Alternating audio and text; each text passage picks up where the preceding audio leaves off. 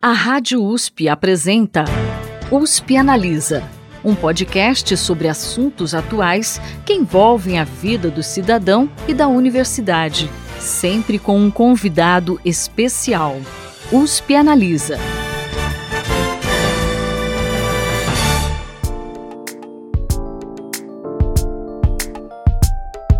Olá, tudo bem? Eu sou a Thaís Cardoso, jornalista do Instituto de Estudos Avançados Polo Ribeirão Preto da USP, e hoje no USP Analisa a gente vai falar sobre a implantação do novo ensino médio, que vem gerando uma série de debates na nossa sociedade.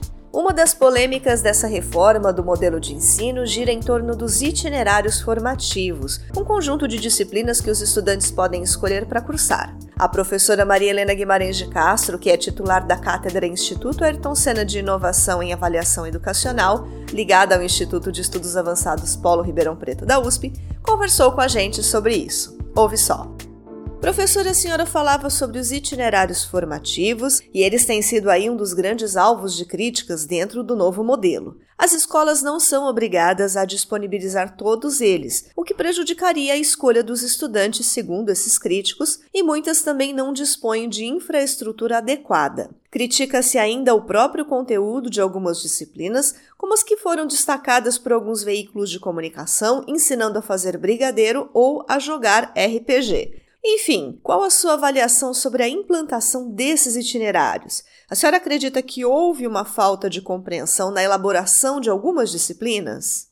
Olha, Thaís, eu acredito que sim. Na minha visão, os currículos que foram aprovados pelos conselhos estaduais de educação, todos os conselhos aprovaram currículos. Alguns currículos têm um número excessivo de itinerários, isso dificulta o aprofundamento acadêmico que é preciso acontecer. De outro lado, eu acredito que faltou uma coordenação nacional do Ministério da Educação. Essa coordenação ela é muito importante porque o MEC tem um papel extremamente relevante na coordenação das políticas nacionais. No caso do novo ensino médio, a coordenação do MEC junto aos estados teria sido assim essencial, mas ela não aconteceu. E com essa ausência do Ministério da Educação, houve um grande empenho dos estados, das escolas públicas e particulares, né, de muitas entidades no desenvolvimento do currículo porém faltou uma articulação entre eles, faltou uma coordenação nacional que permitisse aprofundar questões como essa, né? Um currículo com excesso de itinerários, um currículo que você não sabe como vai fazer para fazer a transferência de um aluno de uma escola para outra.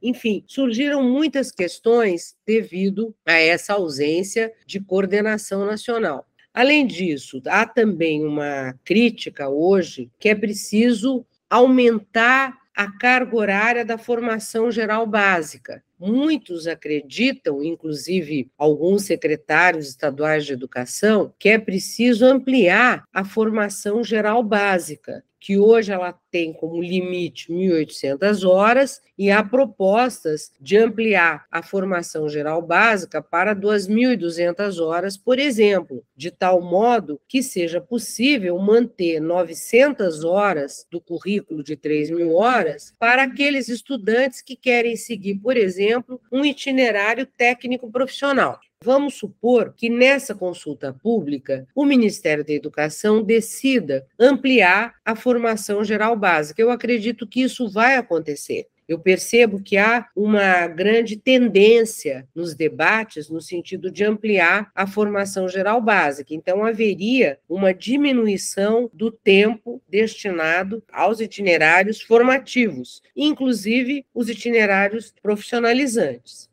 Com isso, fica difícil, quer dizer, com 900 horas é possível ter um itinerário profissionalizante em várias áreas. Quase todos os itinerários profissionalizantes são de 900 horas. Alguns têm mil ou mil e cem horas, mas aí a escola ampliaria um pouco a carga horária para garantir que esse aluno fizesse o itinerário técnico profissional articulado com a formação geral básica. Então, eu acredito que é possível ampliar a carga horária para 2.100, 2.200 horas e manter 900 horas para os itinerários. Isso, no caso do profissionalizante, é possível fazer, né? É possível manter o itinerário profissionalizante com essa alteração. Em relação aos itinerários de aprofundamento acadêmico, para aqueles que não querem seguir um itinerário profissionalizante, aí, bom, aí eu acredito que é necessário rever a estrutura dos itinerários formativos. Porque os itinerários formativos, de acordo com a lei e com as normas, eles ficaram muito abertos e permitiram uma enorme diversificação.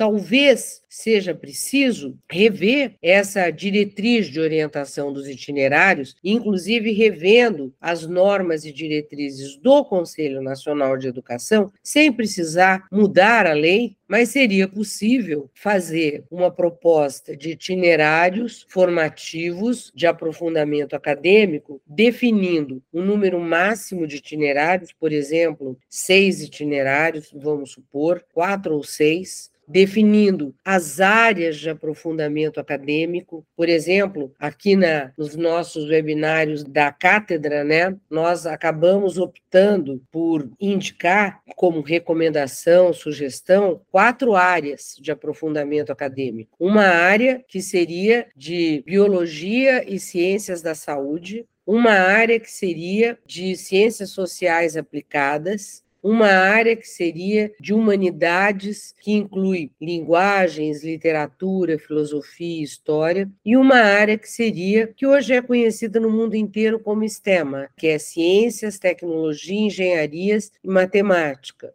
É, então, eu acredito que se a gente tivesse quatro áreas bem estruturadas para os itinerários acadêmicos, né, seria muito bom, porque aí com essas quatro áreas eu poderia definir na proposta curricular, considerando essas quatro áreas de aprofundamento, quais seriam os itinerários possíveis para os estudantes, né? Isso daria uma unidade maior a proposta do ensino médio, facilitaria a organização do Enem e dos processos de seleção e acesso ao ensino superior e, ao mesmo tempo, garantiria aos estudantes uma formação sólida. Eu acredito que essa ideia, que inclusive são as nossas propostas aí da cátedra, a cátedra ouviu muitos especialistas, gestores de diferentes lugares para poder indicar essas propostas, né? Eu acredito que são boas propostas para a nossa reflexão acerca do futuro do novo ensino médio. Então, ampliar a formação geral básica e diminuir o número de itinerários nessa diminuição estabelecer quatro áreas de aprofundamento acadêmico, todas elas integradas, o que a lei permite, que a área de matemática, ciências, engenharia é uma área que integra as áreas do conhecimento. A área de humanidades e linguagens também ela já integra as áreas do conhecimento. A área de ciências sociais aplicadas também integra matemática com as humanidades, né? E a área de biologia e ciências da saúde também integra várias áreas do conhecimento. Então, eu acredito que é, né, na minha visão, uma boa sugestão da cátedra nesse debate sobre o futuro do novo ensino médio. Professora Maria Helena também deu mais detalhes sobre as propostas para o novo ensino médio, discutidas nos webinários promovidos pela cátedra no primeiro semestre e enviadas ao Ministério da Educação. Para ouvir a entrevista completa é só buscar pelo USP Analisa nos principais tocadores de podcast ou acessar a playlist do programa lá no canal do IARP no YouTube. O programa de hoje termina aqui, mas daqui a 15 dias eu tô de volta para falar de outro tema que tem tudo a ver com o novo ensino médio, um novo modelo para o Enem. Não vai perder, hein? Até lá! Você ouviu USP Analisa, um podcast da Rádio USP Ribeirão em parceria com o IEA, Instituto de Estudos Avançados, Polo Ribeirão Preto.